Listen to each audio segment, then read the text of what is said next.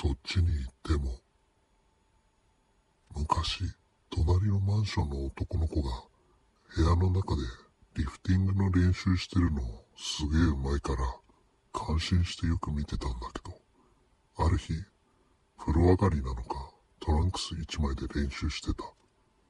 それにしても様子がおかしい。いつもに比べて動きが悪い。全然続かないから、どうしたんだろうと見ていたら、彼、激しく勃起していました。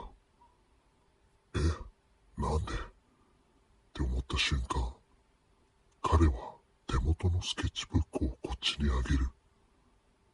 スケッチブックいっぱいにマジックの文字で、お兄さん、そっちに行ってもいいですか？